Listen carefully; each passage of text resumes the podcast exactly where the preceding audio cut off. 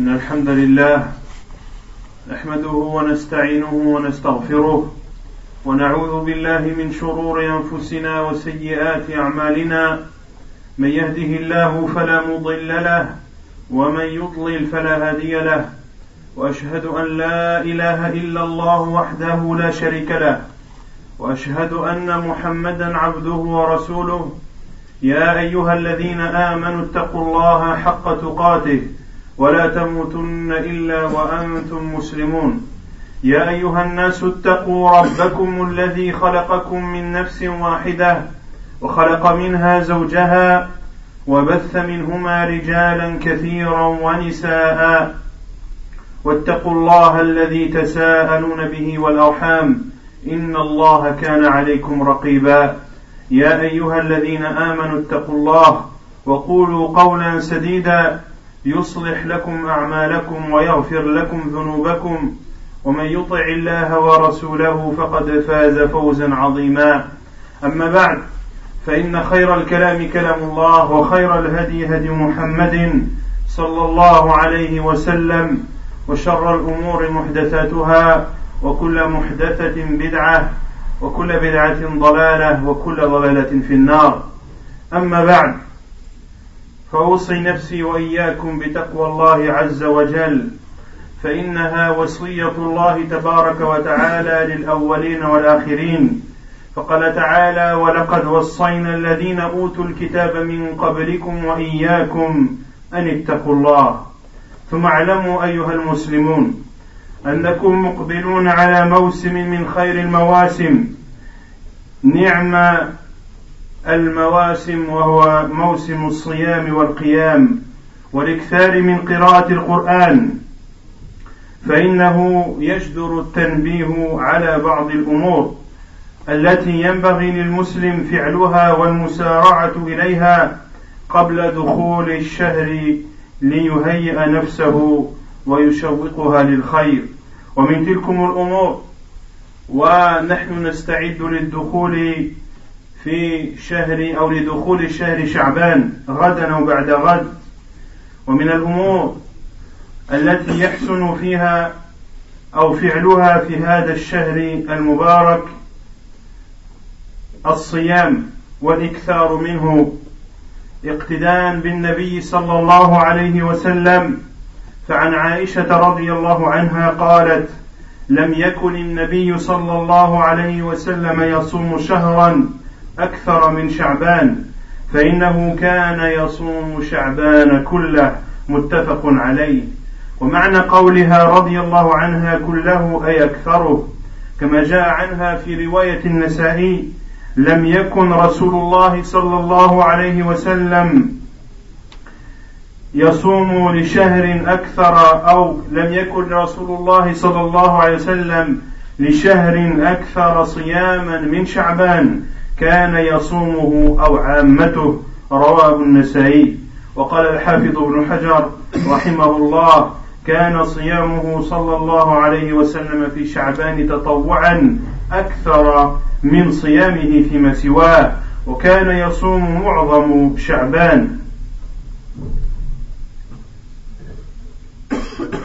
Sachez que le mois du Ramadan approche, le mois du jeûne, le mois de la lecture du Coran et de la prière nocturne.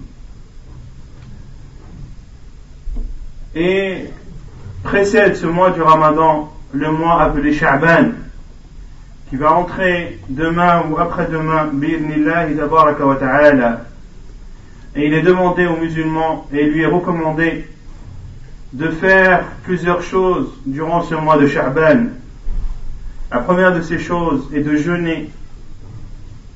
Et de jeûner plusieurs jours en suivant l'exemple du prophète sallallahu alayhi wa sallam, comme le rapporte Aisha radiallahu anha, qui dit que le prophète sallallahu alayhi wa sallam ne jeûnait pas ou jeûnait le plus après le mois du ramadan ou le mois que le prophète sallallahu alayhi wa sallam jeûnait le plus après le mois du ramadan c'était le mois de Sha'ban il le jeûnait entièrement comme, comme cela est rapporté dans le Bukhari et Muslim Et la parole de Aïcha anha, il le jeûnait entièrement, a été expliqué dans un autre hadith. Le hadith de Aïcha anha également rapporté dans les sunan de l'imam al-Nasa'i rahimahullah, où Aïcha anha a dit que le prophète sallallahu alayhi wa sallam jeûnait une grande partie de ce mois. Il jeûnait une grande partie de ce mois. Et Al-Hafid ibn Hajar al-Asqalani rahimahullah a dit en guise de commentaire sur ce hadith que le prophète sallallahu alayhi wa sallam jeûnait le mois de Sha'ban ou jeûnait une grande partie du mois de Sha'ban. وقد بين نبينا صلى الله عليه وسلم سبب إكثاره من الصيام في هذا الشهر المبارك فعن أسامة بن زيد رضي الله عنهما قال قلت يا رسول الله لم أرك تصوم شهرا من الشهور ما تصوم من شعبان؟ فقال صلى الله عليه وسلم ذاك شهر يغفل الناس عنه بين رجب ورمضان وهو شهر ترفع فيه الأعمال إلى رب العالمين فأحب أن يرفع عملي وأنا صائم. والحديث حسنه الألباني. فذكر النبي صلى الله عليه وسلم في هذا الحديث سببين اثنين. أما أولهما فهو أن شهر شعبان شهر يغفل الناس عنه. لماذا؟ لوقوعه بين شهرين عظيمين شهر رجب وشهر رمضان. والأوقات التي يغفل فيها الناس عن العبادة تحسن فيها الطاعات. وتعظم فيها الحسنات. فالمؤمن إذا ينبغي له أن يزداد تشميره وحرصه على طاعة على الطاعة والعبادة والذكر حين أوقات الغفلة وفي أماكن الغفلة. وأما السبب الثاني الذي ذكره النبي صلى الله عليه وسلم وهو إكثاره من صيام من الصيام في شعبان هو أن شعبان شهر ترفع فيه الأعمال إلى الله. فأراد النبي صلى الله عليه وسلم أن يرفع عمله وهو صائم. فلنحرص إذا إذا أيها المسلمون على الاقتداء بالنبي صلى الله عليه وعلى آله وسلم. ثم اعلموا أن شهر شعبان يعتبر كالتمرين على صيام رمضان. لئلا يدخل المسلم في صوم رمضان على مشقة وكلفة بل يكون قد تمرن على الصيام واعتاده ووجد بصيام شعبان قبل رمضان حلاوة الصيام ولذته فيدخل المسلم في صيام رمضان برغبة وقوة ونشاط. Et le prophète sallallahu alayhi wa sallam nous a expliqué dans un autre hadith le pourquoi de son jeûne en grande quantité durant ce mois de Sha'ban sallallahu alayhi wa sallam. Oussama ibn Zayd radiallahu anhu rapporte et dit J'ai dit, ô envoyé d'Allah, je constate que tu jeûnes le mois de Sha'ban plus que les autres mois. Pourquoi? Le prophète alayhi salatu wassalam a répondu C'est un mois dans lequel, dans lequel c'est-à-dire le mois de Sha'ban, c'est un mois dans lequel les gens sont distraits. Entre le mois de Rajab et le mois de Ramadan, c'est un mois, le mois de Sha'ban, est situé entre le mois de Rajab et entre le mois de, de Ramadan. Il est donc propice à être oublié et à être négligé des gens. Et le professeur a dit, et c'est également un, mois dans lequel les actes sont élevés et exposés auprès d'Allah, le Seigneur des mondes. Et j'aime que mes actes soient élevés et exposés à Allah subhanahu wa ta'ala en étant en, en, étant en état de jeûne. Et c'est un hadith jugé bon par Sheikh Al-Albani rahimahullah. Le prophète sallallahu alayhi wa sallam a donc donné deux causes qui font qu'il jeûnait beaucoup ce mois. La première de ces causes est que ce mois de Sha'ban est situé entre Rajab et Ramadan il est donc entre deux mois grands et deux mois bénis, des mois de l'année.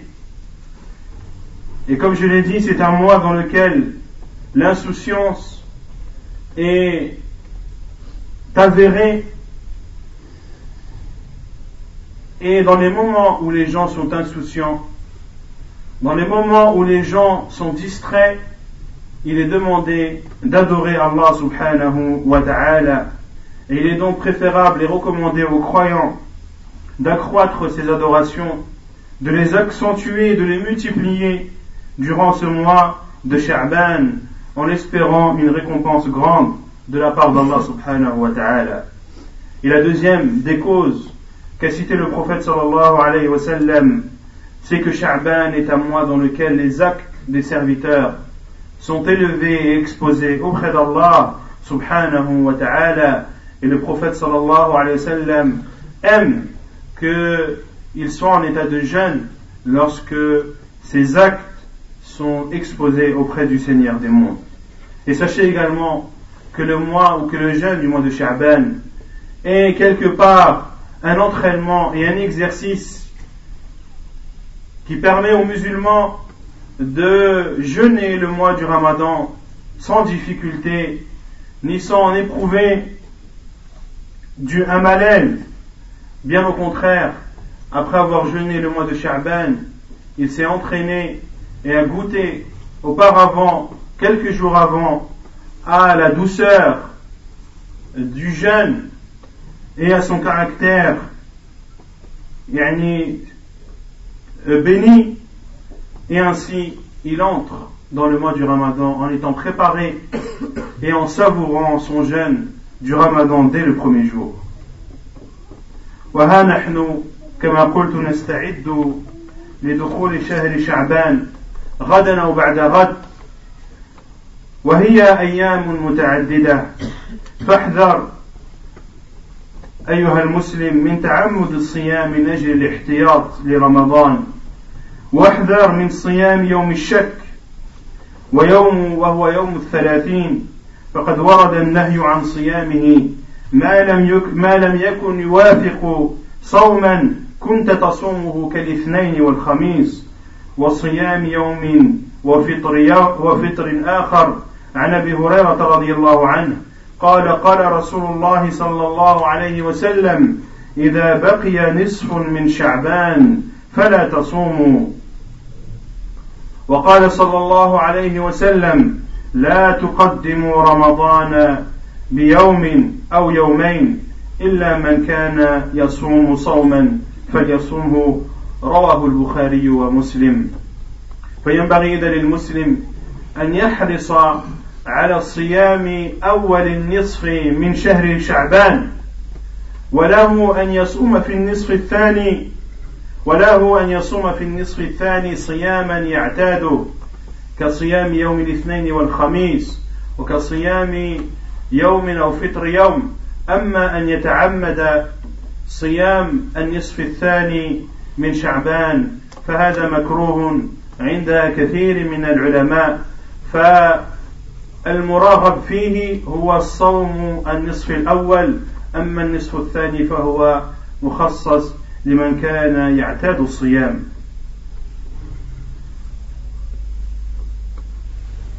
Il est déconseillé, voire interdit, de jeûner la deuxième moitié du mois de Sha'ban.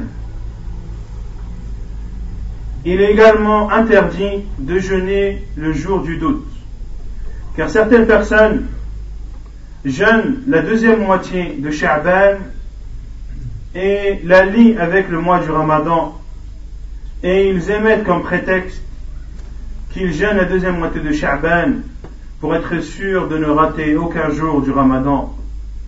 Sachez que le prophète sallallahu alayhi wa sallam a dit lorsque la moitié de Sha'ban arrive, ne jeûnez pas. C'est-à-dire ne jeûnez pas à partir du 15e jour de Sha'ban. Et dans un autre hadith rapporté par Al-Bukhari Muslim, le prophète sallallahu alayhi wa sallam a dit ne précédez pas le mois du Ramadan d'un jour ou deux, sauf pour celui qui a l'habitude de jeûner alors qu'il jeûne. La deuxième moitié de Sha'ban est donc réservée exclusivement à ceux qui ont l'habitude de jeûner, à ceux qui par exemple ont l'habitude de jeûner le lundi et le jeudi, à ceux qui par exemple ont l'habitude de jeûner un jour et de rompre le lendemain, pour eux, il leur est autorisé de jeûner ces jours qu'ils ont eu l'habitude de jeûner durant la deuxième moitié de Sha'ban. Quant aux autres, il leur est déconseillé, voire interdit, de jeûner la deuxième moitié du mois de Sha'ban, et l'interdiction est plus avérée le jour du doute ou le jour qui le précède. ومما ينبغي للمسلم أيضا في هذا الشهر المبارك الإكثار من قراءة القرآن الكريم وتدبر معانيه والعمل به. قال سلمة بن كهيل كان يقال شهر شعبان شهر القراء وكان عمرو بن قيس إذا دخل إذا دخل شهر شعبان أغلق حانوته وتفرغ لقراءة القرآن. والمسلم مأمور بقراءة القرآن وتدبره في كل وقت وحين لما فيه من ذكر لله تبارك وتعالى وتليين للقلب وتذكير له بالآخرة ولما فيه من الهداية والبشارة بالجنة. قال تعالى إن هذا القرآن يهدي للتي هي أقوم ويبشر المؤمنين الذين يعملون الصالحات أن لهم أجرا كبيرا il est également recommandé durant ce mois de Sha'ban de lire le Coran, le livre d'Allah subhanahu wa ta'ala, de le méditer et de le mettre en pratique. Salam ibn Kuhayl a dit que le mois de Sha'ban était le mois des lecteurs du Coran. Et Ar ibn Qais, lorsque le mois de Sha'ban entrait, fermait son magasin et se consacrait entièrement à la lecture du Coran. Le musulman doit donc lire en grande quantité le livre d'Allah subhanahu wa ta'ala et ceci en tout temps. Mais pendant le mois de Sha'ban, la recommandation est plus forte et la lecture du Coran permet le rappel d'Allah subhanahu wa ta'ala, permet de raffermir les cœurs, de se rappeler l'au-delà. Et il y a dans le Coran la guidée, il y a également la bonne annonce de l'entrée au paradis, comme l'a dit Allah subhanahu wa ta'ala. Certes, ce Coran guide vers ce qu'il y a de plus droit et il annonce aux croyants qui font de bonnes œuvres qu'ils auront une grande récompense.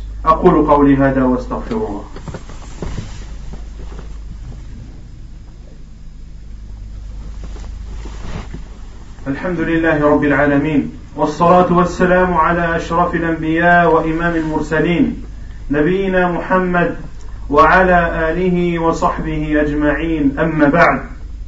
ومما ينبغي أن نسابق ونسارع إليه أيضا التوبة والإنابة إلى الله سبحانه وتعالى والمبادرة إلى ذلك قبل فوات الأوان. والتوبة واجبة على المسلم في كل حين. قال تعالى وتوبوا إلى الله جميعا. أيها المسلم أيها المؤمنون لعلكم تفلحون.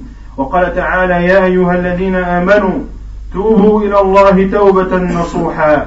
عسى ربكم أن يكفر عنكم سيئاتكم ويدخلكم جنات تجري من تحتها الأنهار. والتوبة من صفات الأنبياء الصالحين. قال تعالى ممتدحا نبيه سليمان عليه السلام ووهبنا لداود سليمان نعم العبد إنه أواب أي إنه كان يكثر من التوبة عليه السلام. والله تبارك وتعالى يحب التائبين. قال تعالى إن الله يحب التوابين ويحب المتطهرين. فيا أيها المسلمون إن ربكم يناديكم ويقول قل يا عبادي الذين أسرفوا على أنفسهم لا تقنطوا من رحمة الله إن الله يغفر الذنوب جميعا إنه هو الغفور الرحيم وما هو وها هو الله سبحانه وتعالى يفرح بتوبة التائب وبندم النادم قال عليه الصلاة والسلام كما جاء في الصحيحين لله أشد فرحا بتوبة عبده من أحدكم استيقظ على بعيره وقد أضله بأرض فلاح وهو سبحانه وتعالى يبسط يده ليتوب مسيء النهار ويبسط يده بالنهار ليتوب مسيء الليل حتى تطلع الشمس من مغربها. فبادر أيها المسلم بالتوبة ودع عنك لعل وسوف ولا يغرنك طول الأمل فإن الموت يأتي بغتة والقبر صندوق العمل Il est également demandé durant ce mois de Sha'ban et durant les autres mois d'ailleurs de se repentir à Allah subhanahu wa ta'ala, de se repentir de tous les péchés avant qu'il ne soit trop tard. Et le repentir est une obligation pour chaque musulman. Allah subhanahu wa ta'ala a dit, et repentez-vous à Allah, tous, ô vous les croyants, afin que vous connaissiez la félicité. Et Allah subhanahu wa ta'ala a dit également, ô vous qui avez cru, repentez-vous à Allah d'un repentir sincère. Il se peut que votre Seigneur efface vos fautes et qu'il vous fasse entrer dans un paradis sous lequel coulent des ruisseaux. Et sachez également que le repentir était le comportement des prophètes et envoyés d'Allah, alayhi salam. Allah subhanahu wa ta'ala a fait l'éloge de Daoud alayhi salam lorsqu'il a dit Et à Daoud, nous fîmes don de Sulaiman, quel bon serviteur il était plein de repentir c'est-à-dire qu'il était qu'il se repentait souvent à Allah subhanahu wa ta'ala et lui demandait souvent le pardon. Et n'oubliez pas l'appel d'Allah subhanahu wa ta'ala l'appel qu'il adresse à chacun d'entre nous lorsqu'Allah azza wa dit dans surat al-Zumar le verset 53 dit c'est-à-dire dit au Muhammad ô mes serviteurs qui avez commis des excès à votre détriment, ne désespérez pas de la miséricorde d'Allah, car Allah pardonne tous les péchés, et c'est lui le pardonneur et le très miséricordieux. Et sachez qu'Allah aime lorsque son serviteur revient à lui, et qu'Allah subhanahu wa ta'ala aime lorsque son serviteur regrette d'avoir commis un péché. Le prophète sallallahu alayhi wa sallam nous a donné une métaphore et a dit, comme cela est rapporté dans le Bukhari et Muslim, Allah subhanahu wa ta'ala est plus heureux et plus content du repentir d'un de ses serviteurs, comme est heureux celui qui s'est perdu, celui qui a perdu sa monture en plein désert. Et dans d'autres hadiths, celui qui a perdu sa monture en plein désert, sa monture qui transportait sa nourriture et tous ses vivres. Il s'allonge alors en attendant la mort. Et cet homme s'est endormi et en se réveillant, il constate que sa chamelle est à côté de lui. Il est alors fou de joie et heureux. Sachez qu'Allah subhanahu wa ta'ala est encore plus heureux lorsqu'un de ses serviteurs qui, lui a désobéi, qui a transgressé ses limites, regrette toutes ses déviations et regrette toutes ses désobéissances et se repent à Allah subhanahu wa ta'ala, Allah azawajal est satisfait de lui et son repentir sera bien sûr accepté s'il le regrette et s'il prend la résolution de ne plus recommencer.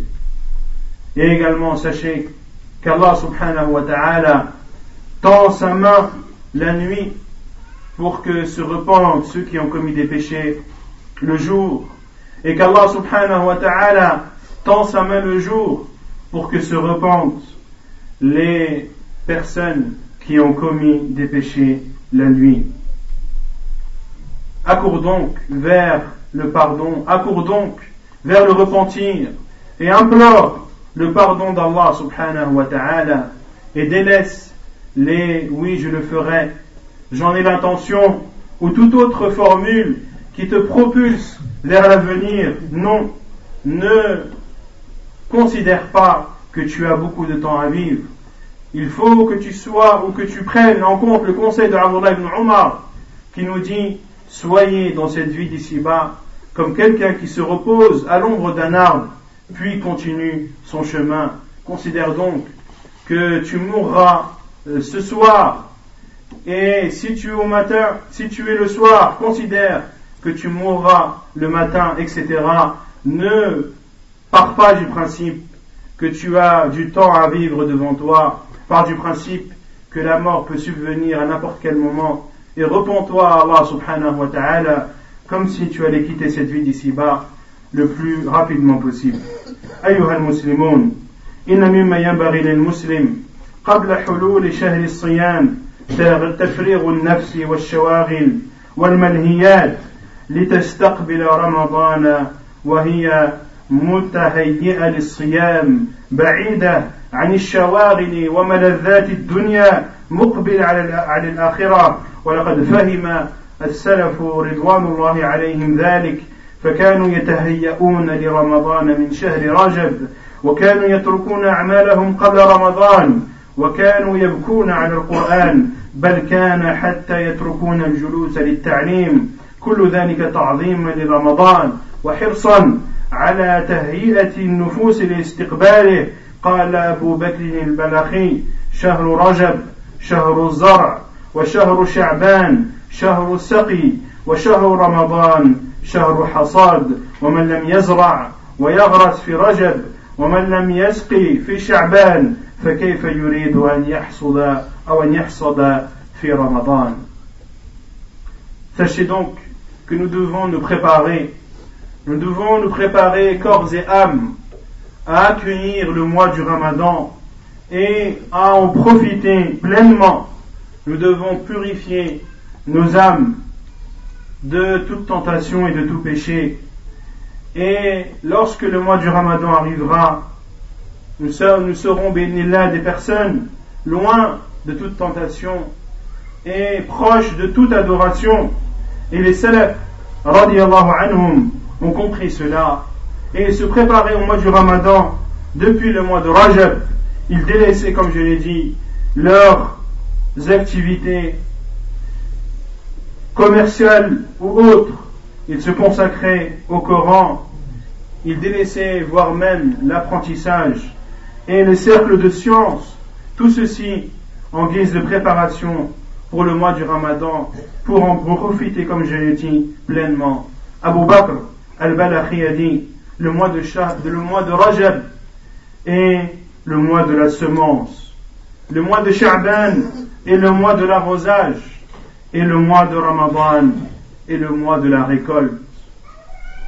Celui donc qui ne sème pas pendant le mois de Rajab et qui n'arrose pas pendant le mois de Sha'ban, comment pourra-t-il récolter les fruits attendus le mois du Ramadan? نسأل الله تبارك وتعالى أن ينفعنا بما علمنا وأن يعلمنا ما جهلنا ونسأله تبارك وتعالى أن يبلغنا وإياكم رمضان ونسأله تبارك وتعالى أن يعيننا على ذكره وطاعته إنه سبحانه وتعالى ولي ذلك والقادر عليه. وصلى الله وسلم وبارك على نبينا محمد وعلى آله وصحبه أجمعين. وآخر دعوانا أن الحمد لله رب العالمين. الله أكبر.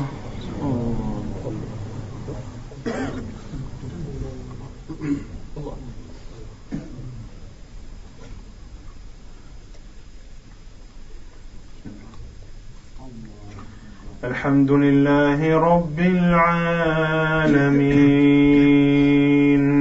الرحمن الرحيم. مالك يوم الدين. إياك نعبد وإياك نستعين. اهدنا الصراط المستقيم. صراط الذين أنعمت عليهم غير المغضوب عليهم ولا الضالين.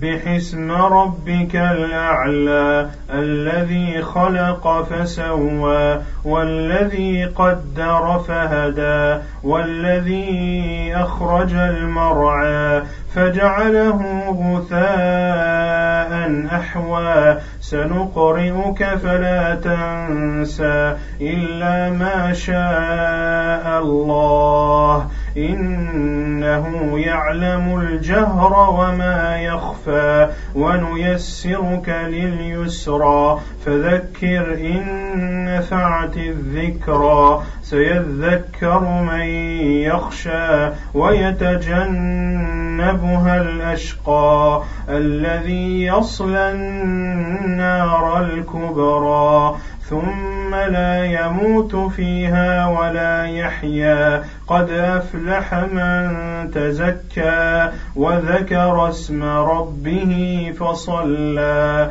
بل تؤثرون الحياة الدنيا والآخرة خير وأبقى. إن هذا لفي الصحف الأولى صحف إبراهيم وموسى. الله أكبر.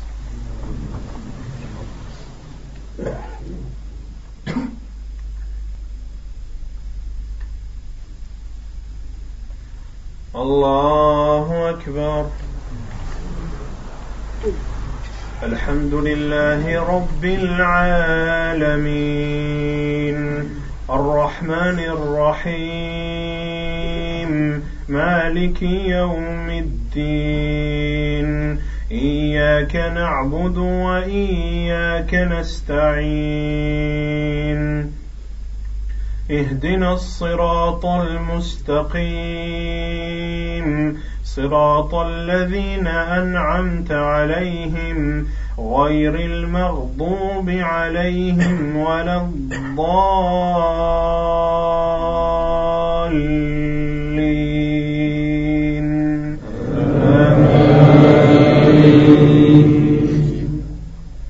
هل أتاك حديث الغاشية؟ وجوه يومئذ خاشعة عاملة ناصبة تصلى نارا حامية تسقى من عين آنية. ليس لهم طعام إلا من ضريع.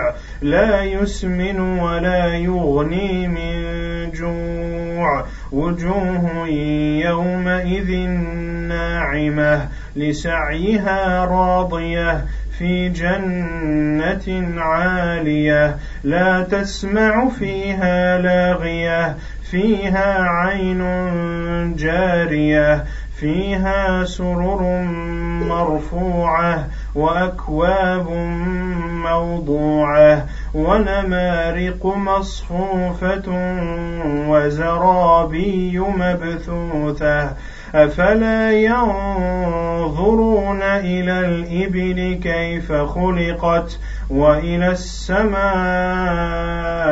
كيف رفعت وإلى الجبال كيف نصبت وإلى الأرض كيف سطحت فذكر إنما أنت مذكر لست عليهم بمسيطر إلا من تولى وكفر فيعذبه الله العذاب الأكبر إن إلينا إيابهم ثم إن علينا حسابهم.